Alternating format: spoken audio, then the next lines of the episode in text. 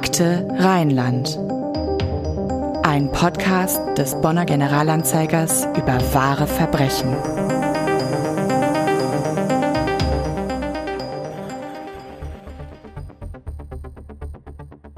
Bonn, Bad Godesberg-Rüngsdorf, in der Nacht auf den 12. Juli 1992.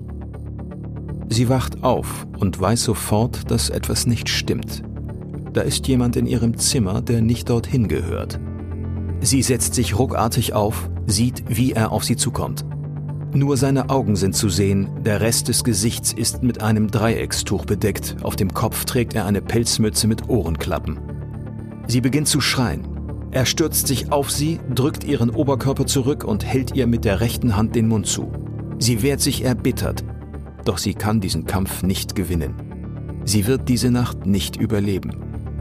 Regine P. stirbt in dieser heißen Sommernacht in ihrem eigenen Bett, in ihrem eigenen Zuhause. Sie wird getötet von einem Menschen, dem weder sie noch irgendjemand sonst eine solche Tat je zugetraut hätte. Hallo und herzlich willkommen zu einer neuen Episode von Akte Rheinland. Wir sind der True Crime Podcast des Bonner Generalanzeigers und wir sprechen hier alle zwei Wochen immer donnerstags über einen Fall aus dem Rheinland, genauer aus der Region um Bonn. Wir freuen uns sehr, wenn ihr unseren Podcast abonniert oder ihm folgt und auch mit einer netten Bewertung auf Apple Podcasts und Spotify helft ihr uns sehr weiter. Mein Name ist Anna-Maria Bekes und ich begrüße hier bei mir erstmals meine Kollegin Maike Felden. Maike, du bist Volontärin beim Bonner Generalanzeiger und du hast, wenn ich das richtig erinnere, bei früheren Stationen schon selbst bei Podcasts mitgewirkt, sowohl als Sprecherin als auch in der Produktion. Da hast du auf jeden Fall recht und damit auch Hallo von mir. Hi. Außerdem bei uns ist mein Kollege Dietmar Kantak. Er war bis Ende 2022, also bis vor ganz kurzem, Leiter des Kulturressorts hier beim Generalanzeiger und zudem stellvertretender Chefredakteur. Und insgesamt wie viele Jahre bei uns? Ja, von Mitte 1986 bis Ende Dezember 2022. Und wenn ich da richtig rechne, komme ich auf 36,5 Jahre. Ja, eine stolze Zahl. Und jetzt ist er in der wohlverdienten Rente angekommen, aber zum Glück noch weiter für uns tätig. Wir freuen uns sehr, dass Sie sich die Zeit genommen haben, heute hier zu sein. Sehr gern. Hallo. Ich habe jetzt ja mehr Zeit. ja, nun haben wir genau genommen, vor allem ich, schon eine Menge geredet. Wir wollen jetzt aber zu dem Fall kommen, der uns heute beschäftigt. Es geht um den Fall Regine P. Wir nennen ihren vollen Namen aber nicht, obwohl sie in ihrem kleinen Kosmos wohl auch durchaus eine ja Person des öffentlichen Lebens gewesen sein dürfte, oder? Ja, Regine P. war freie Journalistin und vor allem in der Kultur- und Kunstszene hier in Bonn sehr bekannt.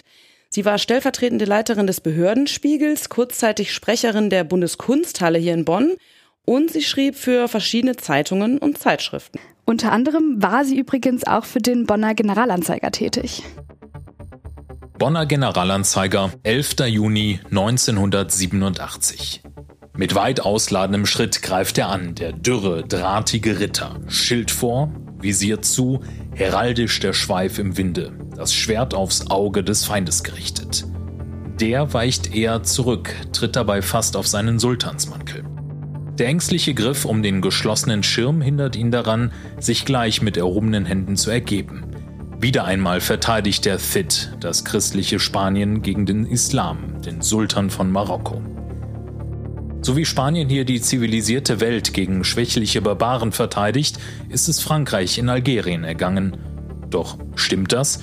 Sprechen ungleiche Bewaffnung und der Rückgriff auf Literatur in der Karikatur nicht eine andere Sprache?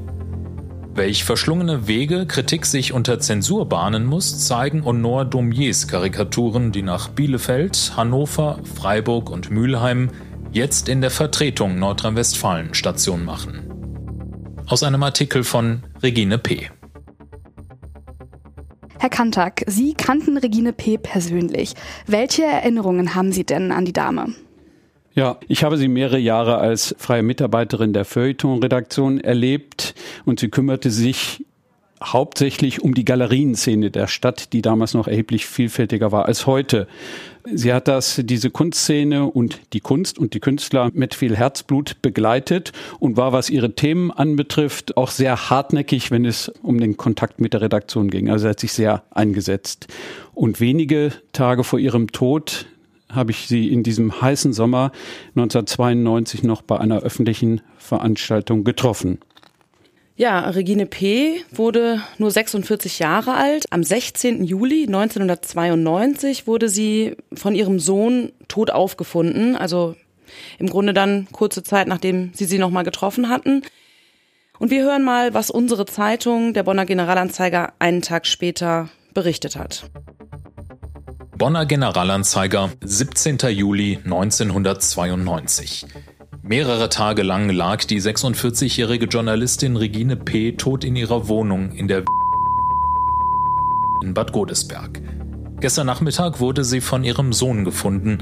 Es ist kurz nach 18 Uhr. Ein Streifenwagen steht vor dem dreistöckigen Haus. Zwei Kripo-Beamte sichern in der Wohnung im Erdgeschoss erste Spuren.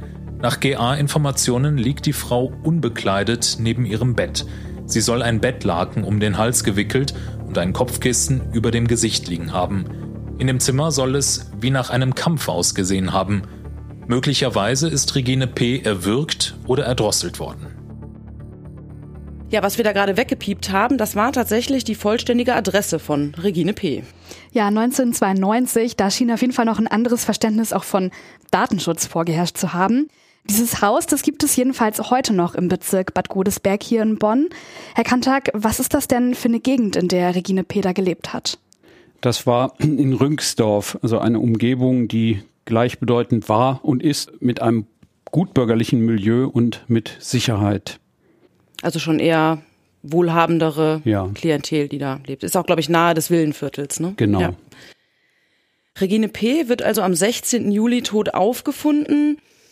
Ihr 17-jähriger Sohn, der in Detmold ein Internat besucht, kommt nach Hause, um die Sommerferien bei seiner Mutter zu verbringen. Die ist zu diesem Zeitpunkt schon einige Tage tot.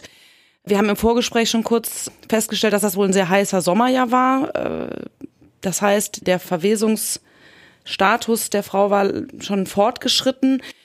Und darüber spricht man natürlich in der Stadt, wenn sowas passiert, gerade wenn das eine einigermaßen bekannte Person war. Was, was hat denn diese Nachricht in Bonn ausgelöst und wie wurde darüber gesprochen? Und gab es vielleicht schon Mutmaßungen, was da passiert war? Ich kann eigentlich nur für die, für die Redaktion sprechen, gerade die Feuilleton, Kulturredaktion. Wir waren natürlich schockiert.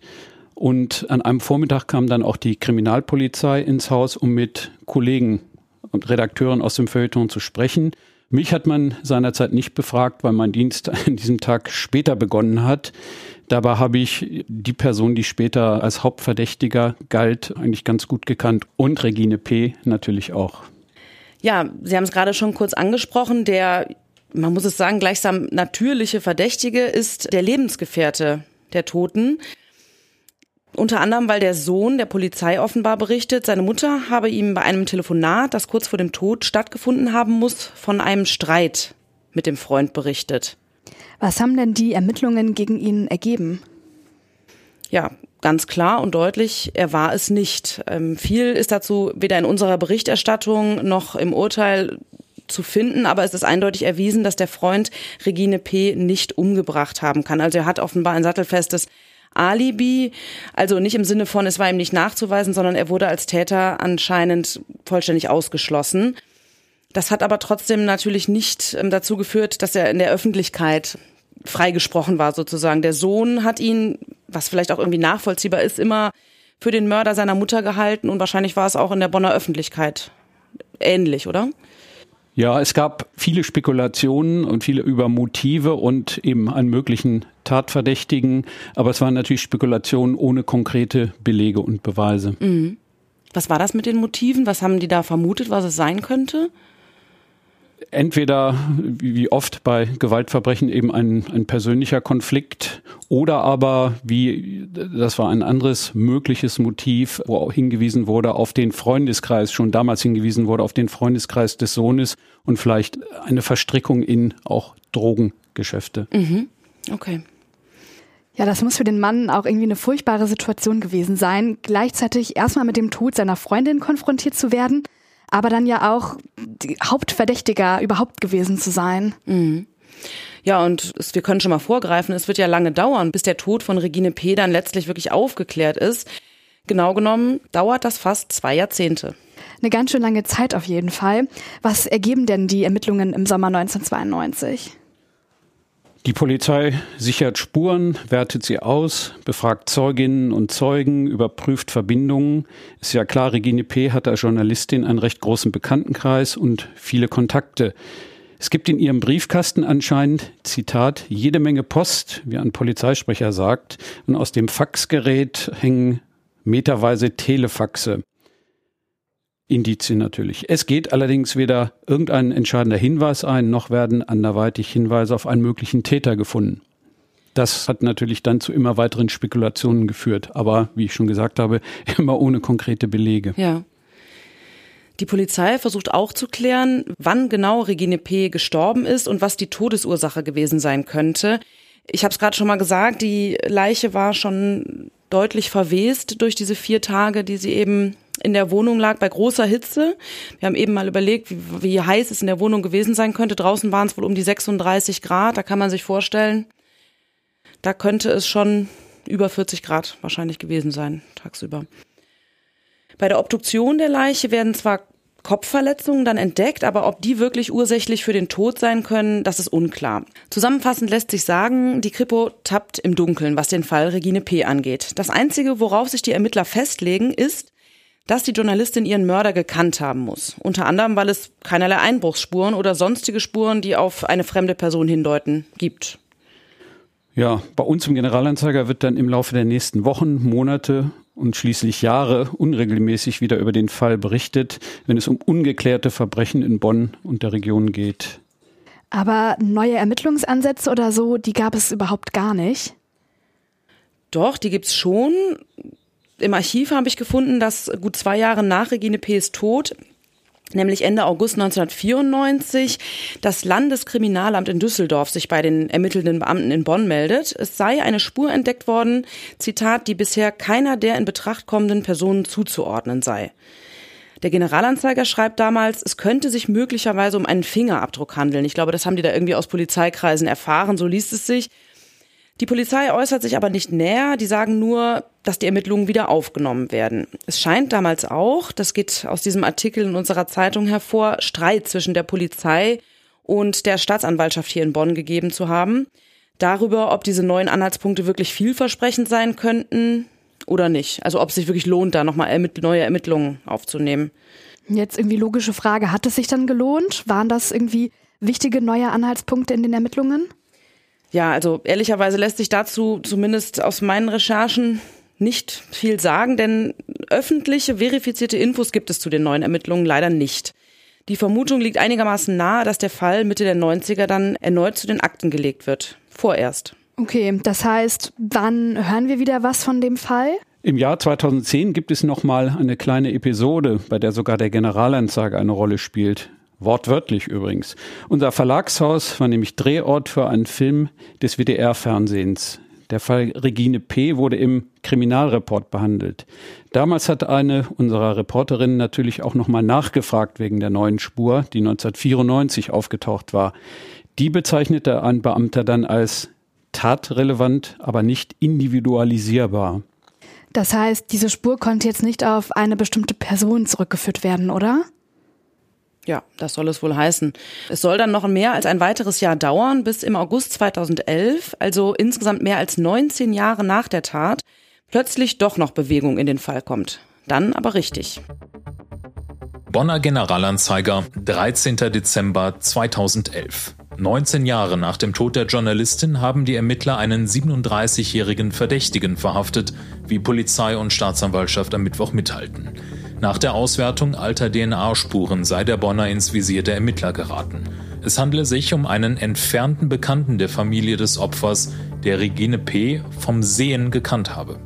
Nach GA-Informationen soll er zum Bekanntenkreis des Sohnes gehört haben. Damit hat vermutlich niemand mehr gerechnet. Und das mit dem Bekanntenkreis stellt sich dann ja auch als wahr heraus, oder? Allerdings, wobei Bekanntenkreis wohl untertrieben sein dürfte, zumindest zum Zeitpunkt der Tat. Der Tatverdächtige ist der damalige beste Freund des Sohnes. Und wie sich später herausstellt, jetzt wird die Geschichte, bekommt jetzt einen bitteren Unterton, er blieb es auch noch nach der Tat für viele Jahre, etwa bis Ende der 1990er Jahre. Dann scheinen sich die beiden allerdings auseinandergelebt zu haben. Was ich wirklich krass fand, der jetzt Tatverdächtige ist sogar kurz nach der Tat noch mit seinem Freund, also dem Sohn des Opfers, in Urlaub gefahren, um in dieser schweren Zeit für ihn da zu sein. Und wie genau ist die Polizei dem Mann dann jetzt doch noch auf die Schliche gekommen? Also als enger Freund des Sohnes dürfte er doch eigentlich auch schon mal in den Fokus der Polizei gerückt sein, oder? Also das finde ich auch total rätselhaft. Wir haben es auch gerade schon gehört, dass ja auch der damalige Hauptverdächtige selbst diesen Verdacht hatte und das wahrscheinlich auch der Polizei erzählt hat. Anscheinend hatten die den trotzdem nicht wirklich auf dem Schirm. Tatsächlich kommt jetzt sogar raus, dass damals eine graue Socke des jetzt Tatverdächtigen am damaligen Tatort gefunden wurde. Und zwar war das in dieser Schlafcouch, auf der Regine P. anscheinend nachts geschlafen hat. Weil er aber in der Wohnung ein- und ausging, reichte das nicht aus, um ihn wirklich zu verdächtigen. Überführt wird er schließlich aber doch noch durch eine Spur am Tatort. Vielleicht durch den Fingerabdruck, würde ich jetzt mal vermuten. Nee, leider nicht. Von diesem Fingerabdruck hören wir ehrlich gesagt nie ja. wieder. Die Spur, um die es dann geht, das ist DNA. Und zwar wurde die an der Leggings des Opfers, mit der sie ja gefesselt war, sowie an einer Scherbe des Blumentopfes gefunden. Diese Spuren wurden 1992 zwar schon gesichert, aber die Ermittler konnten damit schlichtweg noch nicht so viel anfangen, weil die DNA-Analyse damals noch nicht so ausgereift und gängig war. Jetzt aber, fast zwei Jahrzehnte später, werden Speichelproben genommen. Und zwar bei 30 Männern, die zum damaligen Umfeld von Regine P. gezählt werden. Okay, und der Verdächtige hat freiwillig eine Speichelprobe abgegeben. Ja, und nicht nur das, weil er jetzt schon sehr gut erahnen kann, dass seine Tat doch noch aufgedeckt werden wird, setzt er sogar ein Schreiben auf, in dem er seiner Lebensgefährtin sein Auto quasi vermacht. Der entrümpelt außerdem seinen Keller und regelt alle finanziellen Angelegenheiten, diese Wohnung betreffend, in der er mit seiner Freundin zur Miete wohnt. Und diese Ahnung, die trügt den jetzt 37-Jährigen auch nicht. Als die Nachricht, dass die DNA-Proben vom Tatort eindeutig mit der des Mannes übereinstimmen, eintrifft, stellt die Staatsanwältin sofort einen Haftbefehl aus. Und am 23. August 2011 wird der Mann, der übrigens immer noch oder wieder in Bonn wohnt, während eines Campingurlaubs mit seiner Freundin verhaftet.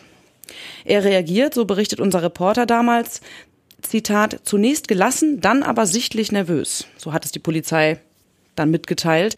Und er räumt auch schnell ein, dass er mit der Tat etwas zu tun hat, allerdings nicht, dass er Regine P. getötet hat.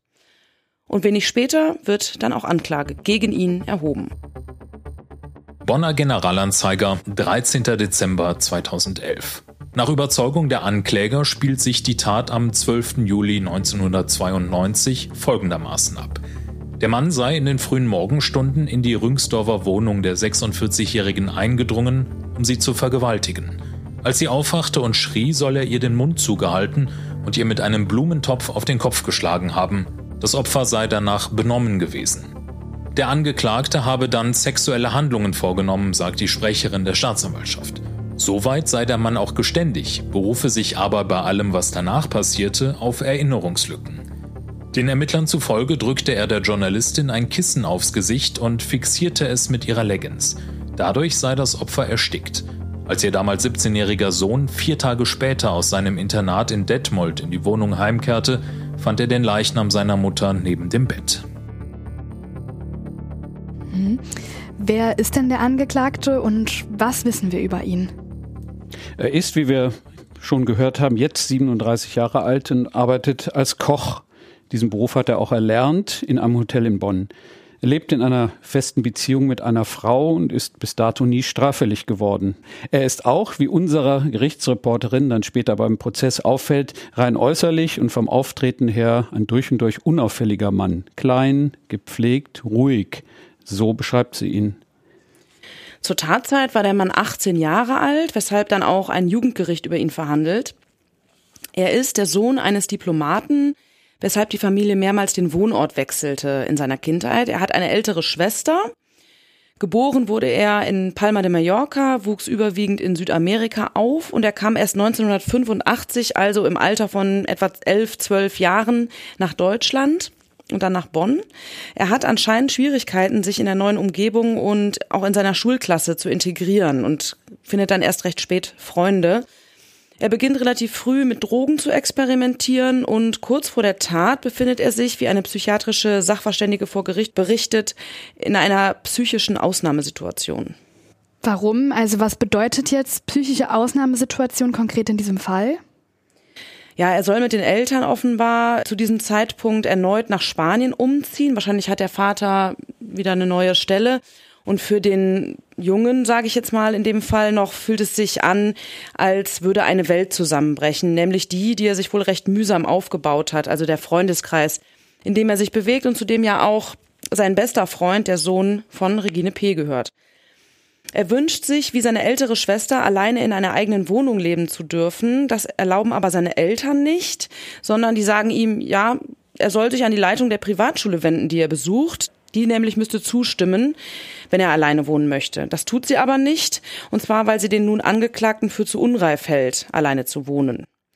Auch ins Internat seiner Schule will er nicht, und zwar, das finde ich ganz interessant, weil er befürchtet, da noch mehr Drogen zu nehmen und abzurutschen.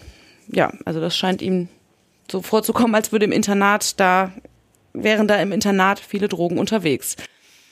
Er ist auch deshalb so verzweifelt, weil er sich wünscht, mehr Kontakte zu Mädchen knüpfen zu können. Sexuell ist er vollkommen unerfahren. Und in seinem Elternhaus, das wohl sehr streng und christlich geprägt war, ist Sexualität ein absolutes Tabuthema. Ich habe aus dem Urteil noch entnommen, er hatte dann wohl mal auch Mädchen, in die er verliebt war, aber die haben ihn als immer nur als Freund sozusagen betrachtet, was ihn dann sehr verletzt hat. Ja, eine schwere Krise für den Jugendlichen auf jeden Fall. Und das führt dann dazu, dass er die Mutter seines Freundes tötet. Ja, also erstmal, damit darüber wirklich keinerlei Missverständnis entsteht, nichts, was im Leben des Angeklagten schiefgegangen ist, rechtfertigt diese Tat, zumal ich das ehrlich gesagt für eine einigermaßen normale Krise, pubertäre ja. Entwicklung halte. Ganz laienhaft gesagt. Also es geht hier nur darum, seine Entwicklung nachzuzeichnen und vielleicht eine Erklärung dafür zu finden, wie es dazu kommen konnte, dass er Regine P. tötete, zumal er ja vorher und nachher nie irgendwelche Taten begangen hat, soweit wir wissen. Mhm. Was passiert denn vor der Tat? Ja, wie schon erwähnt, der 18-Jährige sieht sich damals in einer persönlichen, sehr schweren Krise. Er beschreibt das Gefühl, von allen im Stich gelassen zu werden, so sagt er es dann später, und einen Hass auf die ganze Welt verspürt zu haben. Und um diese Krise jetzt scheinbar zu bewältigen, nimmt er Drogen. Ja, im Frühjahr und Sommer 1992 hat er seinen Drogenkonsum, der ja vorher schon bestand, nochmal deutlich gesteigert. Alkohol und Haschisch waren die Drogen seiner Wahl. Er probiert aber auch Kokain, Ecstasy, halluzinogene Pilze und Amphetamin. Also er ist da wohl einigermaßen wahllos. Hier ist wichtig zu wissen, als er zum ersten Mal Amphetamin nimmt, also vermutlich sowas wie Speed oder Pep, da merkt er nach eigener Aussage fast nichts davon. Und ein bis zwei Wochen vor der Tat, also das muss dann so ungefähr Anfang Juli 1992 gewesen sein, nimmt er deshalb eine größere Dosis, um eben auszutesten, ob er dann was von der Wirkung bemerkt. Und er gerät dadurch in eine lang anhaltende Phase der Euphorie. In diesem Zustand will er verständlicherweise nicht nach Hause, um seinen Eltern nicht so im Drogenrausch zu begegnen und er hat die hervorragende Idee, er könnte jetzt mal einen Joint oder eine Haschpfeife rauchen, um runterzukommen. Da fehlen ihm aber Utensilien und er weiß, wo er die finden kann, nämlich im Zimmer des besagten Freundes. Dort sind, soweit er weiß, immer die nötigen Utensilien vorhanden. Der Freund ist ja im Internat, also nochmal, es geht hier um den Sohn von Regine P. Und der jetzt Angeklagte steigt daraufhin über den Balkon in das Zimmer seines Freundes ein. Also der steigt einfach in die Wohnung von Regine P. ein, wenn ich es richtig verstanden habe. Ja, ganz genau. Und das scheint auch so üblich gewesen zu sein, dass Freunde über diese Balkonbrüstung kletterten. Also, wenn ich das richtig verstehe, sie hat im Parterre gewohnt. Also, das kann jetzt auch nicht irgendwie besonders hoch gewesen sein. Die mussten da jetzt keine großartige Kletterleistung vollbringen. Und es scheint einfach so gang und gäbe äh, gewesen zu sein, dass die über diese Balkonbrüstung kletterten und dann in das Zimmer des Freundes gelangten, statt vorne an der Haustür klingeln zu müssen. Der Angeklagte wusste auch, dass man diese Balkontür wohl nur leicht anheben musste, um sie zu öffnen. Der macht also die Tür auf, betritt das Zimmer des Freundes, der im Internat ist und findet dort zwar nicht das, was er sucht, also diese Drogenutensilien, aber er hört offenbar, dass die Mutter, also Regine P., Besuch von ihrem Freund hat, dem besagten späteren Hauptverdächtigen. Und das löst etwas in ihm aus, vermutlich verstärkt durch die Wirkung der Drogen, nämlich den Gedanken, dass er auch gerne mit der Frau das machen würde, was ihr Freund mit ihr macht. Und weil ihm schon deutlich dämmert, dass das kaum freiwillig passieren dürfte, malt er sich dann aus, sie zu vergewaltigen. Und dann kommt der Tatabend. Richtig, der Abend des 11. Juli 1992. Bonn, Rheinwiesenpark, in der Nacht auf den 12. Juli 1992. Er hat Weißwein getrunken, Hasch geraucht und er hat wieder Amphetamine genommen. Er wollte diesen Abend genießen. Er wollte vergessen. Vergessen, dass er bald weg muss, getrennt wird von seinen Freunden und dem Leben, in dem er sich gerade erst halbwegs angekommen und angenommen gefühlt hatte. Dieser Abend wird der letzte im Kreis seiner Freunde sein und sie feiern, ohne Grenzen und ohne Gedanken an das Morgen. Doch irgendwann ist die Party vorbei. Er will noch nicht alleine sein. Er fühlt sich beflügelt, berauscht. Er will jeden Gedanken an den nahenden Abschied verdrängen, ertränken. Doch es gelingt ihm nicht. Jetzt kommen die Ängste und die Sorgen zurück.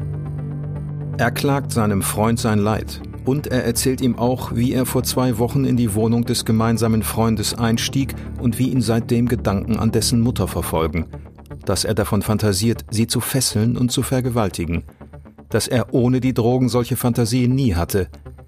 Doch der Freund, selbst stark betrunken und unter Drogen stehend, hört gar nicht richtig zu und verabschiedet sich müde nach Hause. Gegen den Widerstand des so Alleingelassenen, der ihm hinterherruft, dann werde er den Scheiß eben machen. Er selbst will auf keinen Fall nach Hause, und so schnappt er sich schließlich sein Fahrrad und fährt zur Wohnung des Freundes. Und er macht den Scheiß. Er schleicht in die Wohnung, zieht sich seine Hose aus, die unterwegs vom Regen durchnässt worden ist. Er bindet sich ein Dreieckstuch vors Gesicht, setzt eine Mütze mit Ohrenklappen auf und betritt das Zimmer der Mutter seines Freundes, in dem diese schläft. Sie wacht sofort auf, setzt sich auf, nur mit einem Slip bekleidet und beginnt zu schreien. Er hält ihr den Mund zu. Sie beißt zu, lässt auch nicht los, als er ihr mit einem Blumentopf aus Ton, der neben dem Bett steht, auf den Kopf schlägt und ihr eine blutende Platzwunde zufügt. Der Blumentopf zerbricht in mehrere Scherben, doch die Frau auf dem Bett beißt nur noch fester zu. Auch als er sich nun rittlings auf ihren Oberkörper setzt und so versucht, ihr die Luft zu nehmen, ihr ihre Bettwäsche über das Gesicht legt, wehrt sie sich nach Leibeskräften weiter, kratzt ihn mit der linken Hand im Gesicht.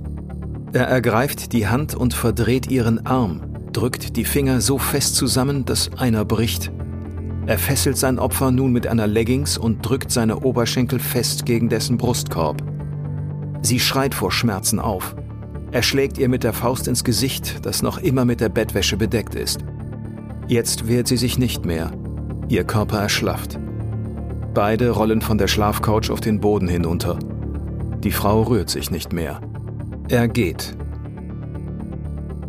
Von diesem Biss des Opfers hat der Angeklagte übrigens fast zwei Jahrzehnte später immer noch eine deutliche Narbe an der Hand. Also die ist so dreieinhalb Zentimeter lang und einigermaßen sicher darauf zurückzuführen, dass sie ihn da offensichtlich recht heftig gebissen hat. Wie wird die Tat oder wie wird auch insgesamt der Angeklagte eingestuft? Ja, also im Prozess spricht ja, wie gesagt, eine psychiatrische Sachverständige und die berichtet, dass bei dem Angeklagten Anzeichen für eine krankhafte seelische Störung oder jedwede tiefgreifende Bewusstseinsstörung nicht vorliegen. Ebenso wenig gibt es Anzeichen auf Sadismus, Gewaltfantasien oder ähnliches. Der Angeklagte wird als durchschnittlich intelligent eingestuft und die Gutachterin bezeichnet ihn im Grunde als auffällig unauffällig, was auch das Aggressionspotenzial angeht. Es wird allerdings nicht ausgeschlossen, dass seine Steuerungsfähigkeit zur Tatzeit durch den Alkohol- und Drogenkonsum erheblich vermindert war. Er muss, wir haben das eben im Audio gehört, was er alles konsumiert hat, 1,5 bis 2,5 Promille gehabt haben, also einen mittelschweren Rausch. Und die Sachverständige geht davon aus, dass er durch den Mischkonsum von Alkohol und Amphetamin, Zitat, einerseits in der Lage gewesen sei, Umweltkonstellationen und ihre Bedeutung richtig einzuordnen, er andererseits enthemmt und unreflektiert darauf bestrebt gewesen sei, triebhafte Bedürfnisse unmittelbar zu befriedigen. Am schlimmsten finde ich ja an dieser Tat, dass der Täter in den geschützten Bereich des Opfers eingedrungen ist und Regine P. im Schlaf überfallen hat. Und das dann auch noch maskiert. Ja, das finde ich auch. Also das ist wirklich eine schlimme Vorstellung, dass sie da schutzlos sozusagen in ihrem eigenen Bett liegt und schläft und dann so hinterrücks sozusagen überfallen wird. Und das wurde auch im Urteil so gewürdigt. Das kann ich schon mal vorgreifen. Der Richter sagte damals, der Täter habe, Zitat, den Albtraum eines jeden Menschen verwirklicht. Das trifft meiner Meinung nach wirklich gut. Und strafschärfend wurde übrigens auch berücksichtigt, dass der Angeklagte seinen damaligen besten Freund in eine schwere persönliche Krise gestürzt hat. Und das übrigens gleich zweimal. Ja, richtig, denn der hat seinen Freund nie auch nur annähernd verdächtigt, sondern wie besprochen den Freund der Mutter. Das muss ihn also nochmal richtig umgehauen haben, als er von der Verhaftung des Freundes erfuhr. Tritt der Sohn denn eigentlich auch vor Gericht auf? Ja, das tut er. 24. Februar 2012. Bonn. Landgericht. Alter Schwurgerichtssaal. Ruhig und gefasst wirkt der Mann, der im Prozess um die Tötung seiner eigenen Mutter als Zeuge aussagen muss. Fast 20 Jahre sind seit ihrem Tod vergangen. Er hat eine Therapie gemacht und sich so einen Werkzeugkasten zugelegt, durch den er mit dem Geschehen und den Folgen umzugehen gelernt hat. Und doch weiß der heute 36 Jahre alte Erzieher noch genau, wie er damals im Juli 1992 aus seinem Internat in Detmold zurück nach Bonn kam. Er wurde sofort stutzig, erzählt er vor Gericht, weil die Rollladen heruntergelassen waren und die Wohnungstür nicht abgeschlossen war. Schon im Treppenhaus bemerkte er den Geruch. Verwesung. Und dann fand er sie. Seine Mutter. Auf dem Fußboden im Schlafzimmer. Tot. Mehrere Sekunden blieb er vor der Leiche stehen, starrte die tote Mutter an. Dann rief er die Polizei. Fünf Jahre sei seine Entwicklung durch die Tat verzögert worden, berichtet der Mann, der heute selbst Vater ist. Und 19 Jahre später wurde das alles wieder aufgewühlt, als sich herausstellte, dass sein damals bester Freund für den Tod der Mutter verantwortlich sein soll. Es habe ihm den Boden unter den Füßen weggezogen, berichtet der Sohn. Am 7. März 2012 wird das Urteil gesprochen, eine Jugendstrafe von fünf Jahren. Jugendstrafe, weil der Angeklagte zur Tatzeit heranwachsender im Sinne des Paragraphen 105 Jugendgerichtsgesetz war und nicht ausgeschlossen werden kann, dass er nach seiner sittlichen und geistigen Reife mehr einem Jugendlichen denn einem Erwachsenen gleichstand. Mord, da sind sich Staatsanwaltschaft und Verteidigung einig, ist dem Angeklagten nicht nachzuweisen. Er wird der versuchten Vergewaltigung mit Todesfolge in Tateinheit mit Körperverletzung mit Todesfolge schuldig gesprochen. Wir haben ja eben über die strafverschärfenden Fraktoren gesprochen. Strafmildernd wiederum wird dem Angeklagten sein Geständnis ausgelegt, das aus Sicht der Kammer von ersichtlicher Reue getragen war. Außerdem, dass er freiwillig eine Speichelprobe abgegeben hatte. Also er hat ja im Grunde dann zur Aufklärung mit beigetragen. So wird das ja ausgelegt. Und was denken wir jetzt? Ist damit der Gerechtigkeit Genüge getan? Ich finde, das Urteil erscheint formal angemessen, aber angesichts der Tat überraschend mild. Mhm. Perfide ist eben vor allem meiner Meinung nach, dass er das schafft, danach mit dem Freund in Urlaub zu fahren, den zu mhm. trösten und dann noch bis Ende der 90er mit ihm Kontakt zu halten. Das ist schon vielsagend. Ja, wie ich gesagt habe, die ganze Geschichte hat einen sehr bitteren Unterton, mhm. was das Verhältnis äh, dieser beiden Jungen ja. und dann später Erwachsenen anbetrifft. Eins möchte ich hier gerne noch einfügen, und zwar hat mich, nachdem wir diese Episode bereits aufgezeichnet hatten, durch puren Zufall eine Nachricht bei Instagram erreicht, ob wir genau diesen Fall nicht einmal behandeln wollen. Und es stellte sich raus, dass die Absenderin nicht einfach so interessiert an dem Fall ist, sondern dass es sich bei ihr Ihr Name ist uns bekannt, wir nennen ihn hier aber auf ihren Wunsch nicht, um eine Mitschülerin des verurteilten Täters handelte. Sie war also mit ihm auf diesem Internat in Bad Godesberg, beide damals in der Oberstufe, und sie gehörten zwar nicht zum selben Freundeskreis in dem Sinne, aber man kannte sich wohl so ein bisschen aus derselben Szene, die damals viel im Rheinwiesenpark rumhing, so hat sie mir das erzählt. Und sie empfand den, den Täter damals, auch seinen Namen übrigens an dieser Stelle nennen wir ja hier nicht, und zwar auch nicht abgekürzt, um ihn nicht identifizierbar zu machen. Der hat seine Strafe ja inzwischen auch abgesessen. Sie empfand ihn also als äh, freundlich, ruhig, zuvorkommend und, so sagt sie, ein bisschen freaky, wie sie selbst zu diesem Zeitpunkt auch. Also so nimmt sie das zumindest heute wahr. Die Frau hat keine guten Erinnerungen an ihre Zeit auf dieser Schule und im Internat und deshalb hat sie auch keinen Kontakt mehr zu den Leuten von damals. Sie hat mir sehr eindrücklich davon erzählt, dass sie, wie ja auch der Täter, ein sogenanntes Diplomatenkind war. Also wie viele Schülerinnen und Schüler auf diesem Internat. Und sie sagt, wir waren alle auf unsere Art lost. Wir kannten Deutschland nicht als Heimatland. Es ist nicht leicht, plötzlich ins sogenannte Heimatland geschickt zu werden ohne dass man dort je wirklich zuvor gelebt hat. Manche schaffen diesen Übergang gut und manche nicht. Ja, und ich finde das sehr nachvollziehbar, wobei ich gleich dazu sagen möchte, und das hat auch diese Frau ganz deutlich äh, betont, nichts davon rechtfertigt natürlich eine solche Tat. Das ist vollkommen klar und versteht sich von selbst. Fest steht der Fall Regine P., der hat auch diese Frau, die sich da bei uns gemeldet hat, drei Jahrzehnte später noch sehr beschäftigt und sie war damals sehr geschockt, als das rauskam und konnte es kaum glauben, dass ihr Mitschüler der Täter war und dass er 19 Jahre mit dieser Tat leben konnte. Ja, wir sind damit am Ende unserer Episode angelangt. Wir danken euch ganz herzlich fürs Zuhören und ich danke euch beiden, Maike und Herr Kantak, dass ihr dabei wart. Wir hören uns beim nächsten Mal. Sehr gerne, ja. Dankeschön. Ja, danke für die Einladung. Sehr gerne. Bis zum nächsten Mal. Tschüss.